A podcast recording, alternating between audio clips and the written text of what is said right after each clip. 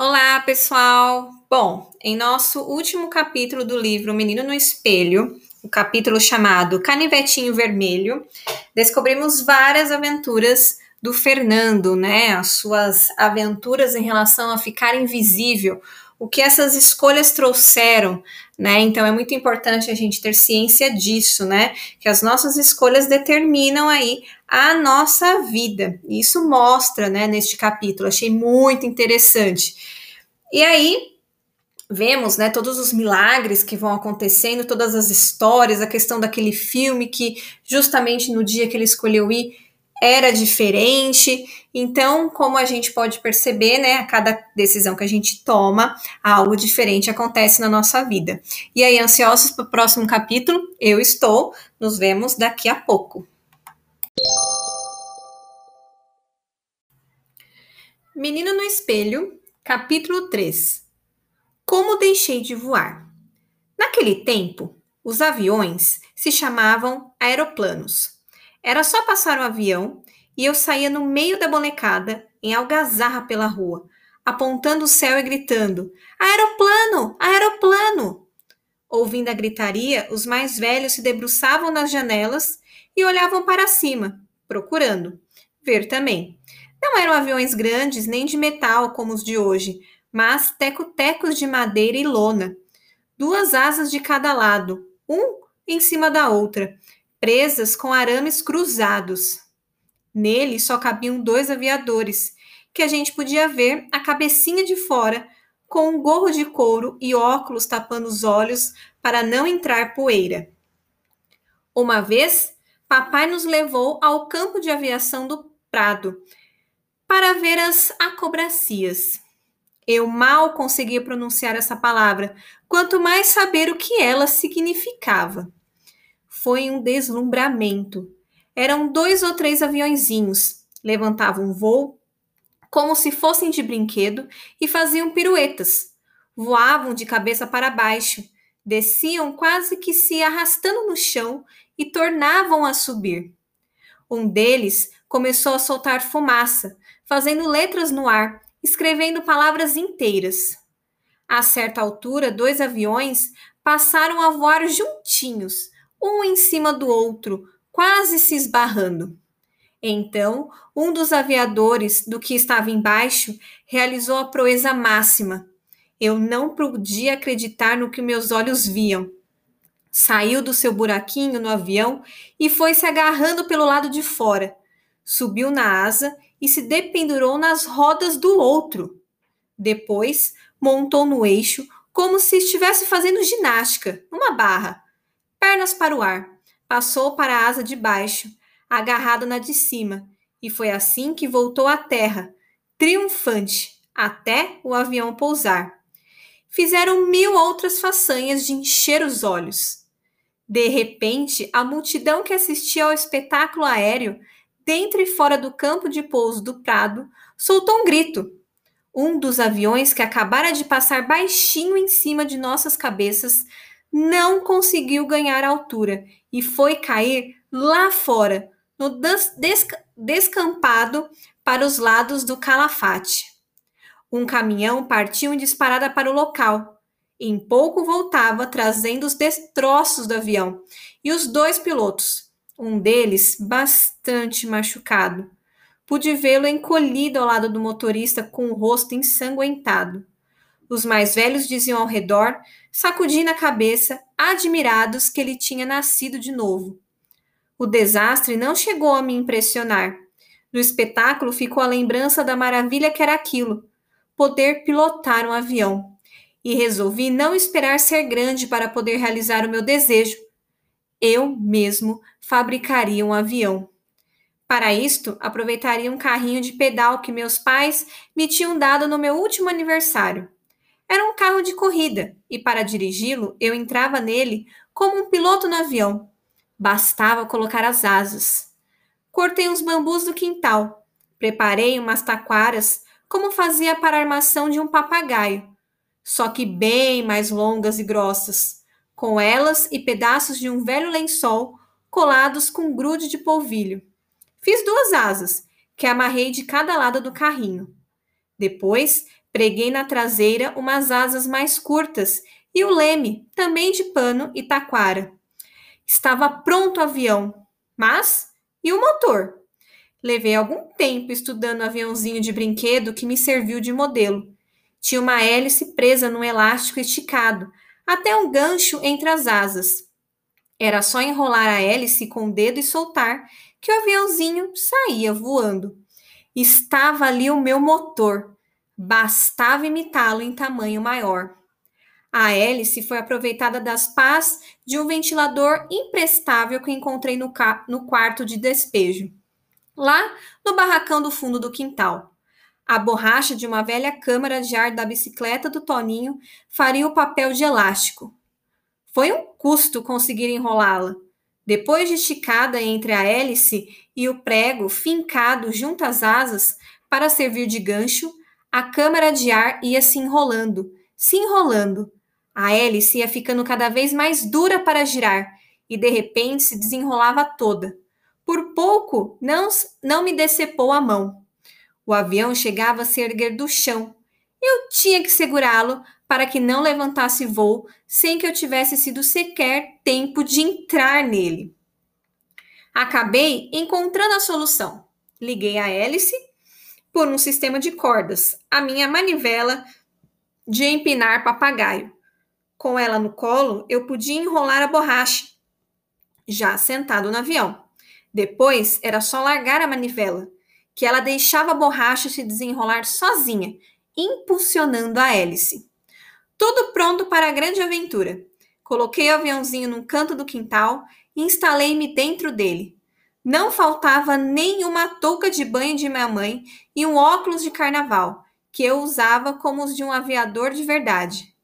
Eu me preparei para a decolagem, torcendo a manivela até o máximo que pude.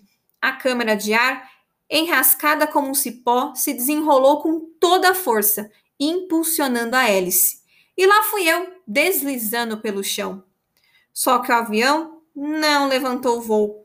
Correu comigo pelo quintal e espatifou-se de encontro ao muro. Fiquei todo machucado, embora não tanto quanto aviador de verdade no desastre do Prado. O pior é que perdi o meu carrinho de corrida, que ficou para sempre arrebentado. Com essa desastrada aventura, desisti de voar, pelo menos enquanto não pudesse ter um avião de verdade. Até que um dia uma ideia nova me surgiu na cabeça. Uma ideia tão doida que eu não teria coragem de contá-la para ninguém. Pensariam que eu tinha ficado completamente maluco e me internariam no hospício. Não me veio de repente, mas aos pouquinhos, depois de observar vários fatos miúdos que aconteciam comigo, e eu fui ligando a, a outros até chegar a uma conclusão. Fiquei pensando, por exemplo, numa brincadeira que eu fazia sempre, ao me pôr de pé. Costumava puxar os cabelos para cima, como se aquilo me tornasse mais leve, ajudando a me erguer da cadeira. E os outros achavam graça.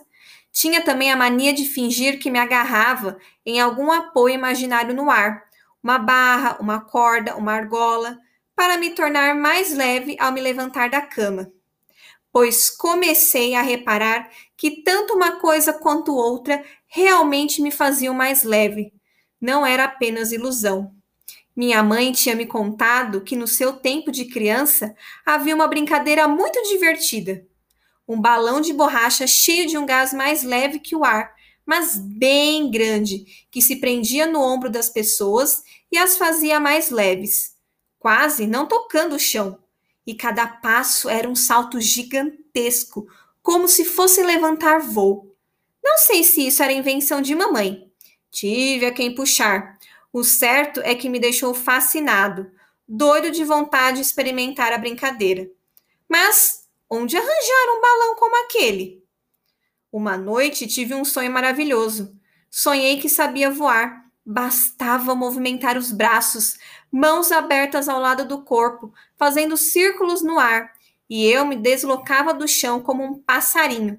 Saía voando por cima das casas e pelos campos sem fim. Durante vários dias, aquele sonho não me saiu da cabeça. Acabei cismando que poderia torná-lo realidade. Ia para o fundo do quintal e longe da vista dos outros. Ficava horas seguidas ensaiando meu voo. Mexia com as mãos sem parar, como fizera no sonho. E nada.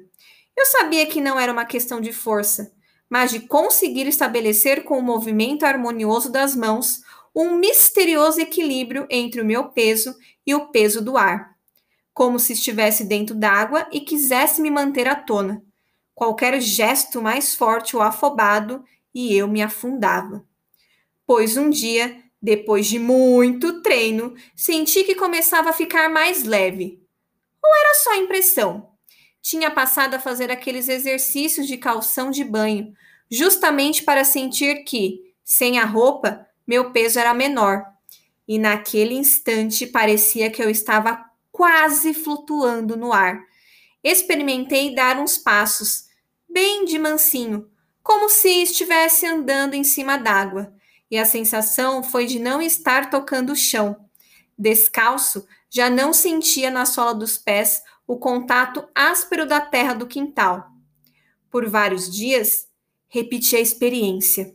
Ao fim, já sabia instintivamente os movimentos que tinha de fazer com o corpo para começar a flutuar, como alguém que tivesse aprendido a nadar. Um ligeiro impulso com os braços, bem devagar, levantando os cotovelos, me fazia deslizar mansamente, como se estivesse usando patins invisíveis. Apenas não tinha força suficiente para ganhar altura, e toda vez que eu me impacientava e fazia um movimento mais rápido, sentia meu corpo de súbito se abater contra o solo. Com a prática, acabei conseguindo me erguer um ou dois palmos e sair deslizando pelo quintal durante algum tempo. Mas era pouco. Assim de pé, não podia dizer que estivesse voando. Eu percebia que só deitado, braços abertos, como as asas de um pássaro, é que chegaria a voar de verdade mas quando experimentava me deitar e movimentar os braços como fazia de pé, sentia que jamais sairia do chão. Era como querer nadar no fundo de uma piscina sem água. Acabei me convencendo de que, para sair voando, eu teria de já estar no ar. Como? Subindo na mangueira e me atirando lá de cima? Eu não era maluco a este ponto. O peso do meu corpo faria com que eu me esborrachasse cá embaixo no chão. Era preciso que tivesse como tomar algum impulso. Foi então que me veio a solução. Como já disse, no fundo do quintal de nossa casa havia um pequeno bambuzal. Uma das brincadeiras que a gente fazia ali era de se dependurarem vários meninos nos bambus, fazendo com que eles se entortassem até que tocassem o pé no chão.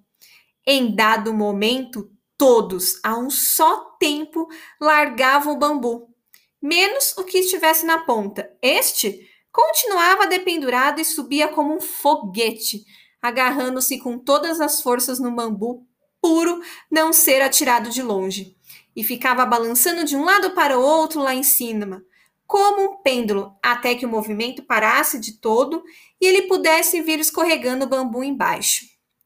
Mas, mais de uma vez, eu participara daquela brincadeira. Sendo menorzinho e, portanto, mais leve, em geral, era o que ficava mais tempo balançando, dependurado na ponta do bambu.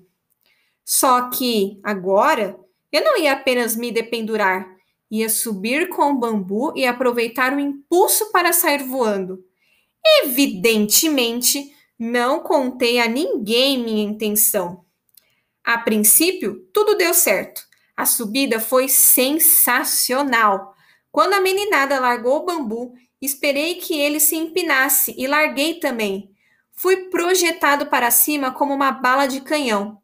Subi, subi, subi, vendo lá embaixo no quintal diminuírem cada vez mais as figurinhas dos outros meninos, agitando os braços para mim, cheios de espanto e admiração.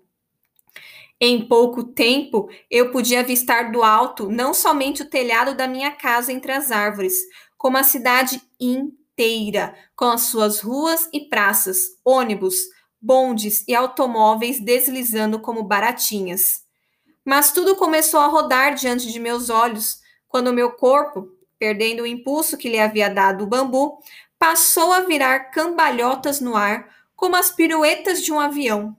Senti que era tempo de começar a voar por mim mesmo, antes que despencasse lá de cima como uma pedra. Abri os braços, procurei uma posição de equilíbrio, como se fosse um pássaro, e movimentei as mãos como tinha ensaiado. Um bando de andorinhas passou por mim em revoada, sem tomar conhecimento de minha presença. O silêncio ali era impressionante. Vi pouco acima de mim e meio de lado um urubu planando calmamente ao sabor do vento e a me olhar, desconfiado. Aquele bicho era capaz de me trazer azar.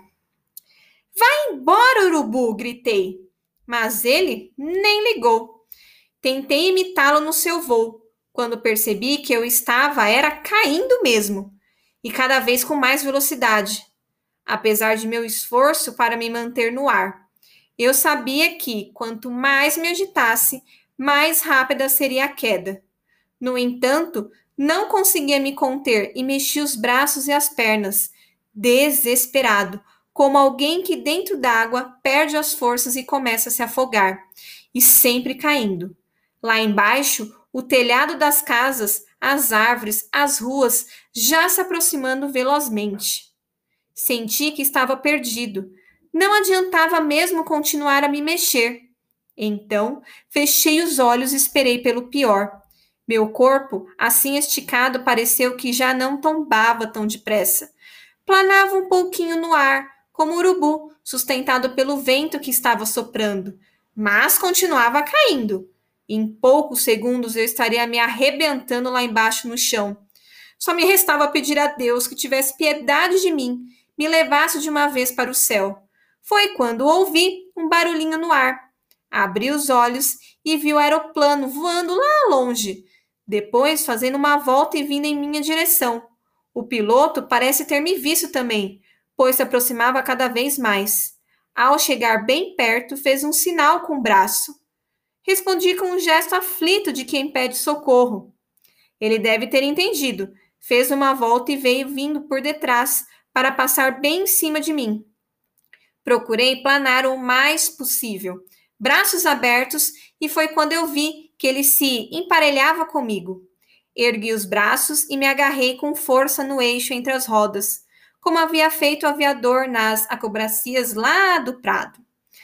Não foi fácil montar no eixo e dali passar para a asa, mas acabei conseguindo. Na hora do aperto, a gente é capaz de tudo.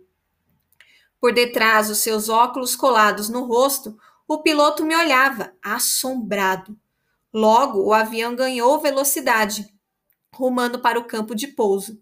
Ao fim de algum tempo, que me pareceu uma eternidade, acabamos descendo mansamente na pista. Ufa! Nem bem o avião tinha parado na grama, meu pai chegava esbaforido num carro de praça para me buscar. Avisado pelos outros meninos da minha aventura, havia tomado aquele carro de aluguel, coisa que só fazia nas grandes ocasiões. Depois disso, não voltei mais a sair do chão.